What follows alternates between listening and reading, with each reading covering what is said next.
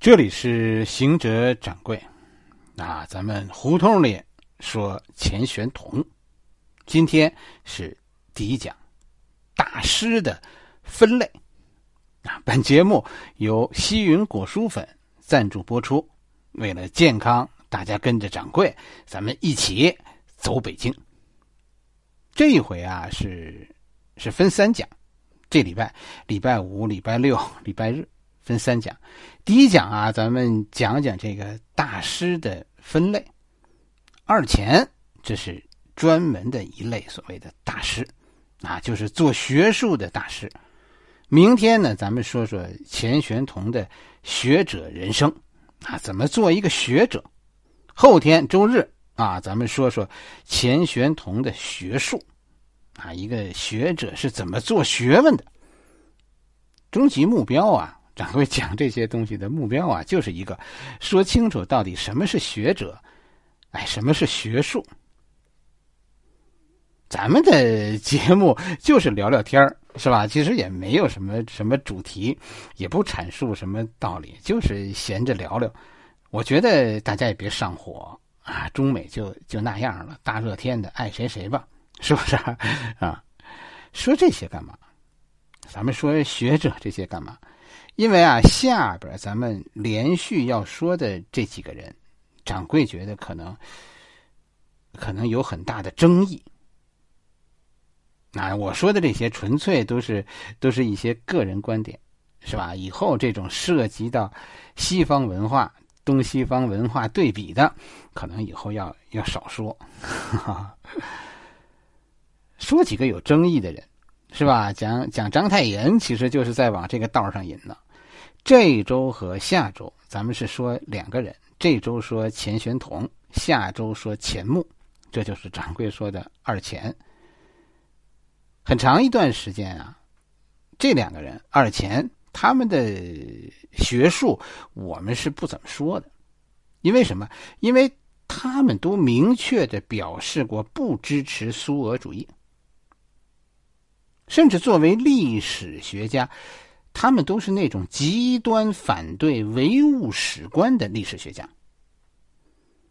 我觉得最近啊，具体的说，就是从大概从二零一二年以后，哎，这二钱的书才才逐渐多起来，啊，我们又能读到了。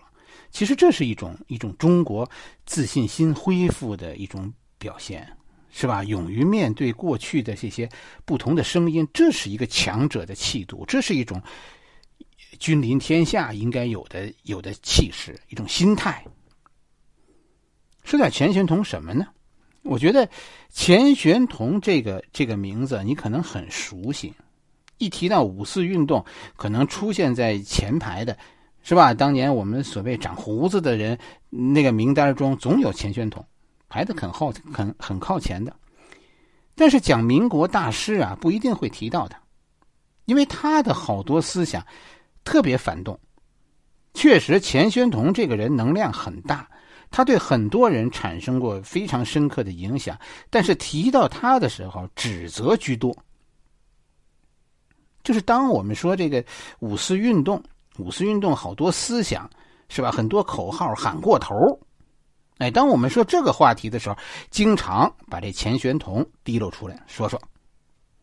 还有些时候呢，提到他是因为不得不说，绕不过去他。问题是什么？如果没有钱玄同，五四运动就不是一次学术运动，而是一场学生运动。大师，你明白这两个字的重要意义吗？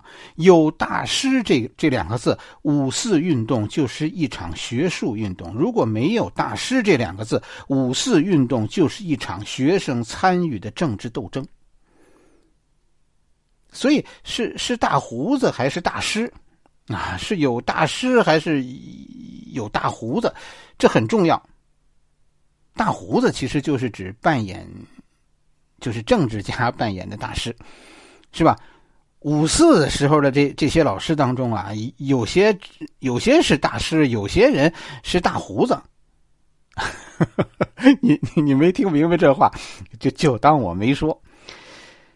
钱玄同是一个应该说是一个真正的大师。嗯，咱们说几件作为大师的一个表现。如果没有钱玄同给五四运动启蒙的白话文运动当中，就不会有鲁迅；没有钱玄同，就就五四运动中就没有鲁迅。你说一个没有鲁迅的白话文运动，我觉得我觉得蛮遗憾的，是吧？最普及的对白话文运动理解的文章就是鲁迅。鲁迅就是白话文运动一个最直接的代表。鲁迅走上作家道路和钱玄同有关，因为那个时候鲁迅和钱玄同住得非常近，而且有他们有共同的爱好。这俩人在哎呀，在日本就很熟啊。鲁迅和钱玄同在日本的时候就很熟，而且他们俩有什么共同爱好呢？他们都喜欢逛逛琉璃厂。钱玄同的家呀就在琉璃厂边上，现在咱们这个这个地方拆了，是吧？厂店的北口的马路对过。所以有一段时间呢，鲁迅和钱玄同走得非常近，经常碰面。咱们现在看到鲁迅博物馆里有有一句铁屋子的话，这是《呐喊》当中的一句话。其实啊，这那几句关于铁屋子的话呀，真实的是发生在鲁迅和钱玄同之间的对话。哎，那在那场对话中，那个积极的声音其实就是钱玄同。是钱玄同的话，鲁迅怎么说的？鲁迅的原文是这样的：假如一间铁屋子，绝无窗户而万难破毁的，里面有许多熟睡的人们，不久就要闷死了，而且是从昏睡入死灭，并不感到就死的悲哀。现在你大嚷起来，惊起来，较为清醒的几个人。使这不幸的少数来受无可挽救的临终的苦楚，你倒以为对得起他们吗？其实这是当时在教育部做官的鲁迅的想法。那个时候，鲁迅是是教育部的官员，第一科的佥事，是吧？一个做官的人，一个做官的人，其实他的精神世界，你看是很现实的，是吧？做官的人的心里常常。实话实说，是容不下理想的。钱玄同回答，当时回答的什么？钱玄同回答就是下面那句话。然而，几个人既然起来，你不能说绝没有毁坏这铁屋的希望。这就是一句学者的话，是吧？充满了浪漫主义、理想主义。鲁迅就是在和钱玄同有了这次对话，被钱玄同说的话感动了，回去写了《呐喊》，写了《狂人日记》。可以说，《呐喊》开始了新文化运动、白话文运动，是吧？你说说这个这个钱玄同是不是很厉害的人？同样，我跟你说，如果没有钱玄同，也没有后来的顾颉刚。就不会有疑古运动。所谓的疑古不是怀疑，是吧？疑古是否定，哎，用用怀疑的方法否定，用用疑古的办法否定中国历史，这成为打倒中国旧文化当时的一个有力武器。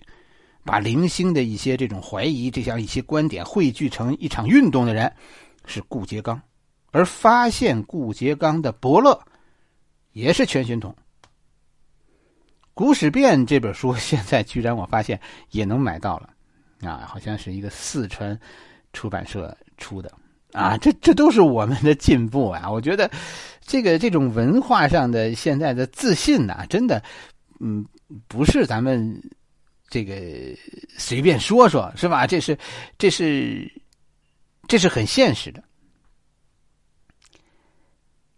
还有好多和钱玄同有关的事情。是吧？我们今咱们今天用的简化汉字、简化字，最早一个版本的简化字，其实在民国就搞了，民国初年就就提出来了。没有钱玄同，那就是钱玄同他们搞的这一版简化字；没有钱玄同他们那一版简化字，就没有我们今天用的简化字。没有钱玄同当年他们搞的用罗马字母的这个汉语拼音，也就没有我们今天的汉语拼音。而且钱玄同还干了一件非常大的事儿。钱玄同是倡导国语的人，他的拼音和国语合起来，这才普及了咱们现在说的普通话。以前是没有普通话的，哎，我们就是这种以以以北方音为基础的普通话。民国叫国语，咱们叫普通话。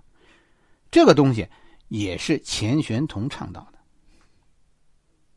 中国文字的拼音化，胡适喊了半天，但是怎么做，谁也不知道。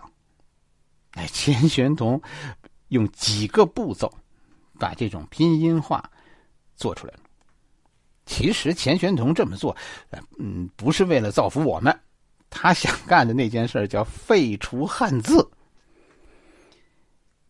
胡适其实和钱玄同不同，是吧？做事的风格就不一样，学术上也有很大差别。其实是做学问的方式就不同。胡适是个政治家。是吧？胡适说了好多过头话，而且后来又都收回去了，改了。真正在在学术上做了一点建设的人，是吧？是钱玄同。一个汉语拼音，一个简化字，再加一个推广国语，这三项有这三项，钱先生就功在千秋。这个评语啊，有这三个。三件事就功在千秋的这个评语，这不是掌柜说的，这是周总理说的。钱玄同这个人很牛的，是吧？是个真正的、真正的牛人。中国的大师啊，其实有有两个分类的方法，或者叫叫叫什么叫两条分类方式，但是有一前和一后。谁在前，谁在后？我觉得可能每个人都有自己的划分。掌柜的划分是吧？我不知道别人怎么分，我是按什么？我是按照知识体系和人生理想来划分。第一个划分是什么？我认为第一个划分最重要的划分是第一个划分。我觉得不是知识结构，不是会不会英文，也不是说你会说英文还是会说日文，不是，不是在这里。最重要的划分。是这个人心中的理想。根据理想，近代的学者分成两类：一类是做官的，一类是做老师的。我认为这种这种东西其实是东西方文化一个一个最根本的差别。掌柜眼中，大家都应该知道，掌柜眼中没有坏人，是吧？我觉得那些特别保守的人也不是坏人。真正了解他们，你你就知道了，那也是一群君子，甚至那帮保守的人啊更君子。新文化其实浸染了很多人，是吧？很多人，哎呀，很多新文化的人私生活都都很糜烂的。有什么区别？娶姨太太就是君子，找女朋友的那就是糜烂，是吧？哎，争论学术的那是君子，讲人家私底下讲人家私生活的那就是糜烂。你以这个标准，你看是不是我说的那个？还是保守一点的人更君子？是什么意思呢？掌柜这个分类，中国的传统的文化呀，你看咱们历史上啊，传统的文化，做官才能做更大的事，官越大，责任越大，才能干成大事。这是我们传统的中国学术的所谓君子之路，没什么不好意思的。是吧？哎，谁不想做官？学而优则仕，这句话在中国人的脑子里是抹不去的。其实这些，我觉得做官也是一种善意，是吧？这种善意就是，就是我们知道一件真理，我知道了一件真理，我希望告诉所有人，这就是一个善意。关键是实现这种善意的手段是什么？有些人认为是做官。做大官，我做的官越大，我越能把我的思想告诉更多的人，这有什么不好呢？有些人认为做老师，有些人认为做官，有些人认为做老师。我们古代在咱们中国的古代，这二者是没有区别的。因为什么？做官就是做老师。但是在西方，这两者按照西方的学术来说，这两者是严格分开的。这就是上一次咱们讲章太炎最后讲的那句。是吧？上帝的归上帝，凯撒的归凯撒。所以，直到现在，当我们中国在接触西西方的思想以后，才出现了一批不想做官的学者。他们和我们中国传统的不想做官的隐士完全不同，隐士是出世的，而这些学者的态度是入世的。隐士是我找个山沟躲起来，是吧？你们爱好不好，我不关心。但是这批学者不是这样，做官的学者典型的，你比如说康有为、梁启超、蔡元培、呃胡适、郭沫若、傅斯年，是吧？哎，做官是他们实现自己理想的一种手段。还有一批是不想做官的，但是一样在积极的改造社会的。你比如说，典型的，咱们说呃陈寅恪，咱们讲过了，是吧？王国维也算。咱们今天要讲的钱玄同，下回讲钱穆，其实掌柜认为这些人其实是同一批的，就是不想做官、想做老师的学者。他们想做老师的这一批人，出现在想做官的那批学者之后，比他们晚一点因为什么？因为其实对西方思想的理解呀，想做老师的这帮人对西方思想的理解更深刻、更灵魂。官儿迷不是不是坏人，是吧？哎，想当官搂钱那才是坏人。想当官造福一方百姓，我觉得这是好人。这是一种传统的好人，是吧？这是中国最传统的一种一种文人思维。哎，这就是掌柜说的，大师其实有两种，一新一旧，是吧？旧派的大师把做官当做学术的一种方向，而新派的大师是把学术当做纯粹的学术，当做一种人生目标。旧派的大师，你看吧，他们人生中都做过官，都积极争取做官。新派的大师都是纯粹的做老师。给大家推荐两本书，大家可以看看，是吧？这这两本书有什么不同？第一本是咱们说的典型的学者写的一本书，这是学者写的新派学者钱穆写的《孔子传》。第二本是《史记》，是吧？司马迁的《孔子世家》。东西方文化的差别，你把这两个文章、这两本书看完，立刻你就明白了。一种观点，孔子不做官是无法实现自己理想的；一种思想，孔子即便不做官，也实现了自己的理想。这就是这两本书所阐述的不同观点。同一个孔子，其实后人对他有两种评价。五四运动的大师。其实不一样，就掌柜说的，分两类，跟会不会英语无关，跟说英语、说日文也无关，这跟理想有关。首先是理想，我认为，早一些接触西方思想的大师和晚一些充分西方化的大师，掌柜对大师的分类分类就就有没有做官，有没有做过官，哎，来来划分的。我是认为，我是认为，你看，像像胡适和胡适这样做过官的，做过官的都是老派的，没做过官的都是新派的。老派、新派、新派其实还能再分，这就是咱们说的第二个层次的划分。有些人把它作为第一个，把掌柜说的这理想作为第二个，我觉得。我觉得其实分西学和国学，这是第二层次的。先要分理想，而后才是西学和国学。先要说做官还是做老师，而后才分国学和西学。这是是有那个大分类作为前提的。老派老派里也有说国学的，也有说西学的。同样，新派里也分成西学派和国学派。你比如这二钱，钱玄同和钱穆，是吧？咱们咱们讲这钱玄同和钱穆这两个人，到底他们的关系是远还是近？就这么说吧，你觉得就思想观点来说，钱玄同是和胡适近，还是和钱穆近？胡适是喊着打倒孔家店的，钱玄同也是这么喊的，而钱穆呢？钱穆是被称为。为国故招魂的人。他们谁更近，谁的思想更接近，谁跟谁的思想更接近，这真的是个问题。国故这个词儿，是吧？你只有明白谁和谁的思想接近，你才能严格的区分国故和国学。国故这个词儿大家听说过吧？什么叫国故？这是中国固有的文化。为什么不说国学，而说国故？国学是说这个这个中国固有的文化呀，就在那儿，它还是一种学说，它还是活着的。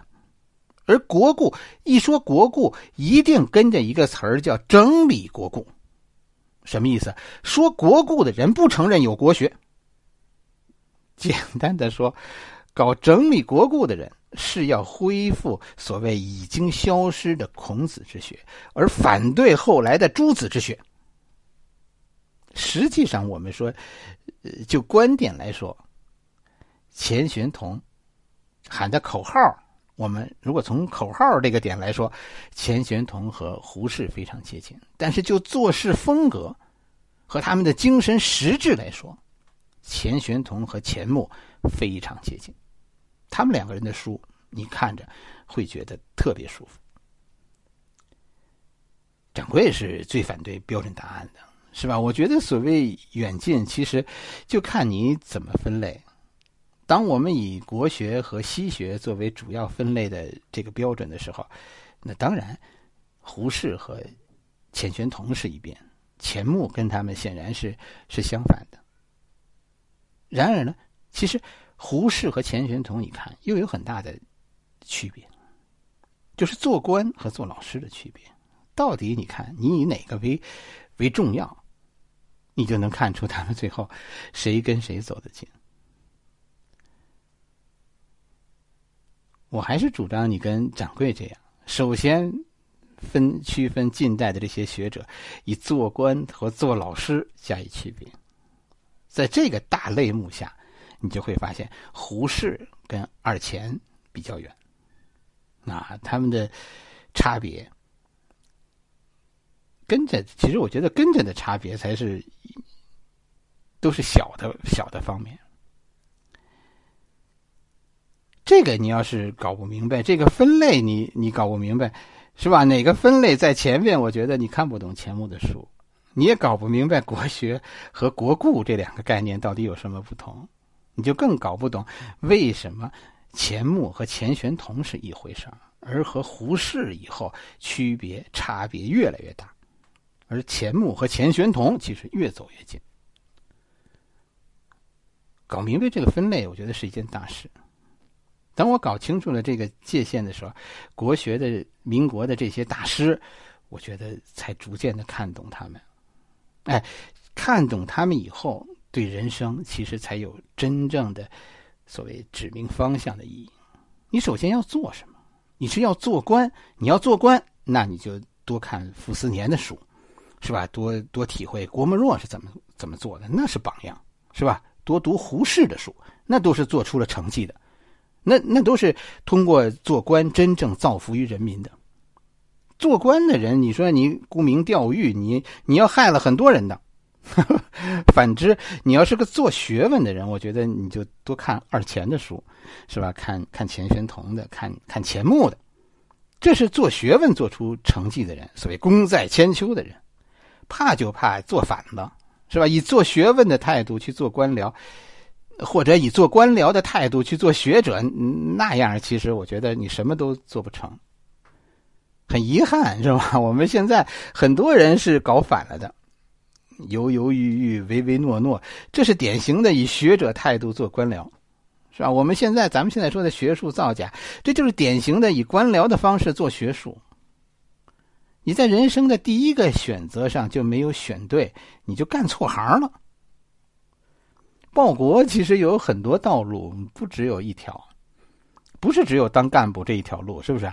我们的社会不是一个部队，我们需要需要各种各样的人做贡献，需要有人像傅斯年那样创建台大，需要有人像郭沫若那样建立科学院，也需要有人做钱穆写教材，是不是？更需要很多很多有有专业知识的人做钱玄同，为具体的改革提供专家的意见和可以实施的方案。我觉得人生的成功没有可比性，你的和我的根本就不可比，没有说谁谁贡献大谁贡献小，我觉得没有。但人生的失败真的是有大小的，最大的失败就是一开始就就搞错了方向。一个学者做了公务员，我觉得这是一种失败。反之，一个怀揣官僚梦想的人混迹在学者队伍中，那你简直就是在做骗子。西方化曾经。曾经让陈寅恪，是吧？钱玄同、钱穆这样一批人成为坚定的学者。他们能不能成为大师，有没有那份荣耀，其实不取决于他们，而取决于他们所贡献的那个社会允许不允许他们为这个社会做出他们的贡献，允许不允许有这样学者的存在。不是每个社会都需要学者。很现实的问题，苏格拉底要是活在春秋，他可能有饿死的危险。我们，你看看咱们这些大师，真是那句话，大师都去哪儿了？后来，我觉得理想很重要，但是还有很多更现实的问题，也不能不考虑。钱玄同、陈寅恪、钱穆，他们后来所所遭遇的，真的不是不是某个政党如何如何的问题。他们遭遇的是两边对他们都那样，他们所遭遇的是整个社会怎么看待学者，这个社会是不是尊重学者，给不给学者机会，让学者改造我们的未来，这是一个文化问题。钱学森当年问，不重复了。是不是？钱学森有一个著名的问题。好了，我们今天就讲到这里。欢迎大家加掌柜的微信公众号“掌柜说历史”汉语拼音的全拼“掌柜说历史”。